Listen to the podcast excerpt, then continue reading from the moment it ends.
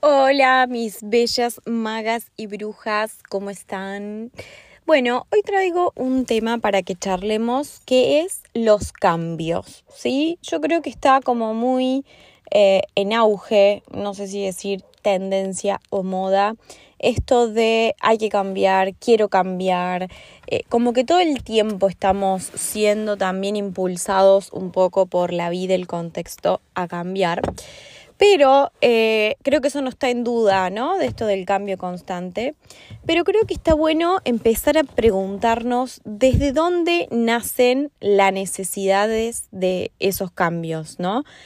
Quiero cambiar porque sé que es bueno para mí, quiero cambiar porque me lo dijeron, porque me lo dijo mi psicólogo, me lo dijo Flor con las cartas, eh, no sé, eh, me lo dijo un ser querido, una relación, ¿sí? Es empezar a tomar conciencia desde dónde arranca ese cambio y también tener en cuenta la meta, o sea, a dónde quiero llegar con ese cambio, cuál es la razón, ¿sí? Son como dos preguntas. ¿Desde dónde nace y hacia dónde quiero llegar? Entonces, en ese quiero llegar también es pensar en cómo voy a actuar, ¿no? Es como si empezáramos a trazar un camino hacia una meta. Entonces, esta toma de conciencia también invita a pensar cómo encaro ese cambio.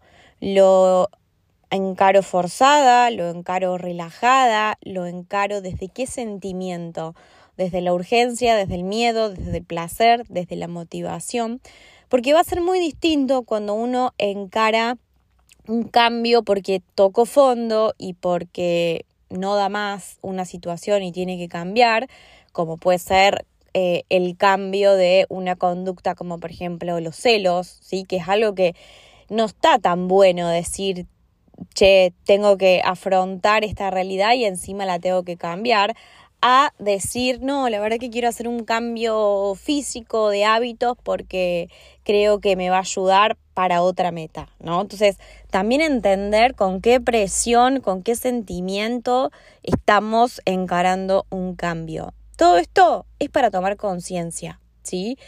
No quiere decir que si lo hago desde un lugar o de otro va a estar bien o va a estar mal. Lo importante acá es tomar conciencia. Y algo también súper importante es que cuando uno ya arranca el camino del cambio, ya está en los primeros pasos, o sea, ya sabe de dónde viene, por qué lo hace, a dónde quiere llegar, ok, encara el camino.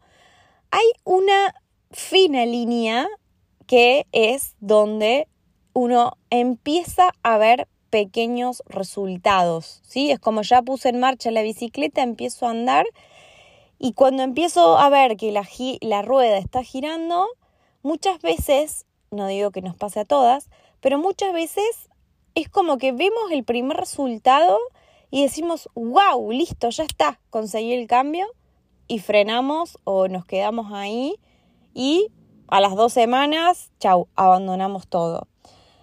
Ojo con eso, ¿no? Con la falsa ilusión del resultado o que lo logré o con la famosa frase que yo digo como achancharse con los cambios, ¿no? También ahí es tomar conciencia de qué actitud tomo cuando empiezo a ver un poquito de resultados.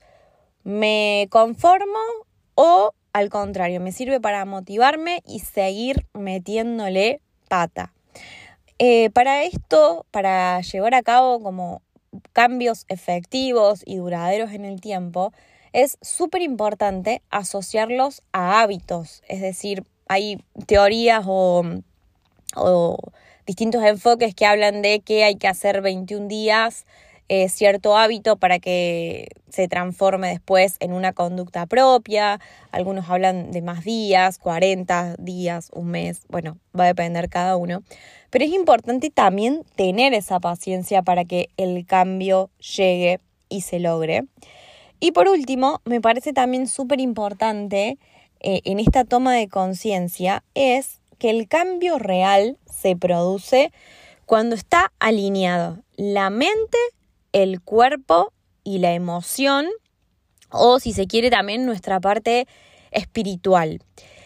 La mente, ¿por qué? Porque es la primera, si se quiere, que va a tomar conciencia o va a ser un poco la que activa otros mecanismos, pero no es menor el tema de la emoción, ¿no? Que era un poco lo del principio de por qué hago las cosas. No va a ser lo mismo si yo lo hago por miedo a perder a alguien o lo hago por motivación propia o por amor propia al cambio, ¿sí? Y lo último es el cuerpo.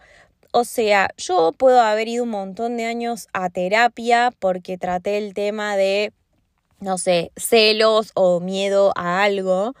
Y sí, la psicóloga me explicó de dónde venía mi miedo, de dónde venía mi trauma, lo entendí, lo asimilé, tengo la emoción, pero yo lo tengo que llevar a la práctica, es decir, tengo que empezar a conectar eso de que aprendí o que tengo en la mente con lo que realmente el cuerpo empieza a manifestar. Y es de a poco, ¿no? Si yo tengo, por ejemplo, miedo de em, hablar en público, porque la verdad que me da pánico, me, me cuesta comunicar mis ideas, supongamos.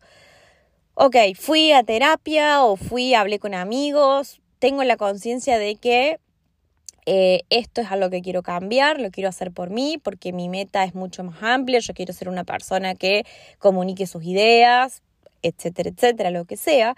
Digo, si yo no empiezo de a poco en mi cuerpo a demostrarle que interioricé esa comando, esa norma, esa acción, va a ser muy difícil que lo pueda llevar a cabo. Entonces tengo que empezar de a poco. Primero hablaré en público con gente cercana, después ampliaré un poquito más mi grupo y así hasta que me anime a llegar a donde quiera. Es conectar la mente, lo racional, lo emocional con lo físico, con lo concreto. Eh, espero que les haya gustado un poco esta reflexión y que empecemos a tomar conciencias de nuestros cambios y nuestros procesos para que realmente se puedan hacer efectivos. Me encantaría que me cuenten qué opinan y cómo se sienten en relación a hablar de cambios y de llevarlos a cabo. Un beso gigante, nos vemos en la próxima.